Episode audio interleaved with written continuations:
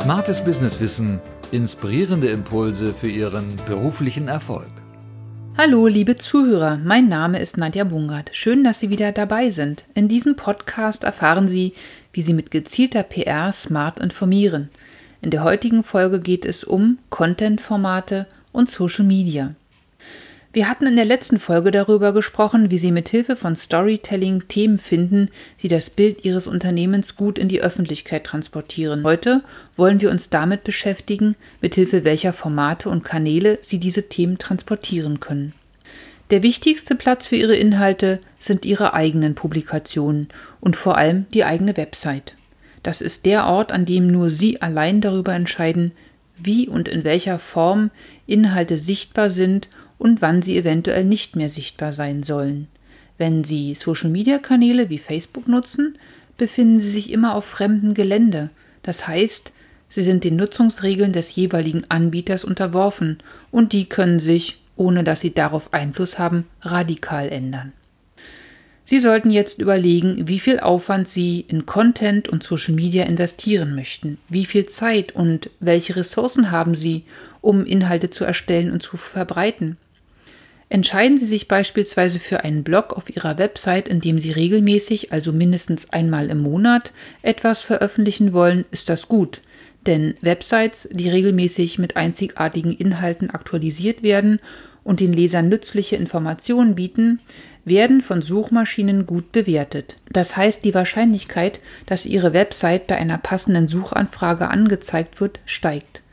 Unterschätzen Sie aber den Aufwand nicht, gute Texte zu schreiben, die richtigen Keywords zu recherchieren, passende Bilder und Grafiken dazu zu produzieren, sowie die Inhalte zu veröffentlichen, kostet Zeit. Hinzu kommt die Betreuung von Social-Media-Kanälen, über die Sie die Inhalte verbreiten sollten, um deren Sichtbarkeit zu verbessern. Eventuell möchten Sie auch Werbeformate nutzen, um auf Ihre Inhalte gezielt aufmerksam zu machen. Denn ganz ehrlich, Wer macht sich die Mühe, regelmäßig andere Websites aufzusuchen, um sich zu informieren? Stattdessen nutzen immer mehr Menschen in Deutschland dafür ausschließlich Angebote wie Facebook. Zudem ist die Informationsdichte heute sehr hoch. Welche Social-Media-Kanäle sollen Sie nun nutzen? Das hängt ehrlich gesagt davon ab, wo Ihre Zielgruppen unterwegs sind. Facebook ist eines der am meisten genutzten Social-Media-Kanäle in Deutschland. Mehr als 20 Millionen Menschen in unserem Land haben sich dort angemeldet. Neben Fanseiten gibt es auch Gruppen zu allen möglichen Themen. Schauen Sie sich dort um, wo Ihre Themen gerade diskutiert werden. Oder gründen Sie einfach selbst eine und kommen Sie mit Ihrer Community ins Gespräch. Leider erreichen Sie auf Facebook nicht jeden. Die Gruppe der Teenager ist deutlich unterrepräsentiert. Viele von ihnen sind zu Snapchat abgewandert, um sich austauschen zu können ohne dass die Eltern online über die Schulter schauen. Ist verständlich, oder? Und das Beste, die Inhalte bei Snapchat löschen sich nach kurzer Zeit automatisch. Auf Facebook und Snapchat ist der Ton eher persönlich. Bei Netzwerken wie Xing und LinkedIn treffen Sie auf eine Business Community, dementsprechend ist der Ton geschäftsmäßiger. Der Vorteil hier, Sie können damit rechnen, dass die Angaben der Nutzer stimmen, denn es geht um deren eigene Karriere. Wieder anders ist es bei dem Kurznachrichtendienst Twitter. Hier erreichen Sie ein digital interessiertes Publikum, darunter viele Politiker und Journalisten. Eine Gründerin hat dort beispielsweise herausgefunden, wo sie den verkehrspolitischen Sprecher einer Partei treffen kann. Beim gemeinsamen Joggen bekam sie die Gelegenheit, ihre Geschäftsidee vorzustellen. Beliebt sind auch die reinen Bilderdienste Pinterest und Instagram und natürlich nicht zu vergessen der Videochannel YouTube. Für alle diese Dienste müssen Sie Ihre Inhalte extra aufbereiten und sie für Facebook persönlicher, für Xing formaler, für Twitter sehr kurz und für Instagram in die Form eines Bildes bringen. Das hört sich nach Arbeit an, oder? Das sind meine Tipps für Sie. Sehen Sie sich auf den Social-Media-Kanälen erst einmal um. Finden Sie sich zurecht? Fühlen Sie sich dort wohl? Gefällt Ihnen der Ton? Entscheiden Sie sich für ein oder zwei Kanäle auf denen sich auch ihre Personas, also die typisierten Figuren, die einer ihrer Zielgruppen entsprechen, wie ich es in Folge 3 beschrieben hatte, bewegen. Lesen Sie dort bei den Gesprächen zuerst mit, bevor Sie anfangen zu kommentieren oder gar selbst zu veröffentlichen. Hier geht es um Gespräche. Schreiben Sie nicht nur über sich selbst, sondern teilen Sie auch interessante Inhalte von anderen. Die müssen Sie natürlich zuerst lesen, bevor Sie sie empfehlen können. Auch dafür müssen Sie Zeit einplanen. Bewährt hat es sich bei mir, eine feste Zeit für die Social-Media-Arbeit einzuplanen, sowohl um die Inhalte zu lesen als auch um Posts vorzubereiten. Auf Facebook können Sie beispielsweise Ihre Posts vorausplanen.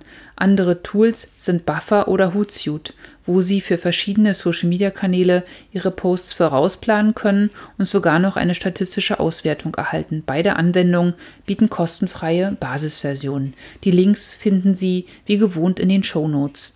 Ein bewährtes Tool, um Bilder und Grafiken für Social-Media-Kanäle selbst zu bearbeiten, ist Canva. Auf Canva finden Sie kostenfreie Vorlagen, in die Sie eigene Bilder einfügen sowie mit Schrift und Symbolen versehen können. Es gibt auch freie Bilder und Grafiken auf der Plattform oder Sie kaufen für wenig Geld passende Bilder und Vorlagen.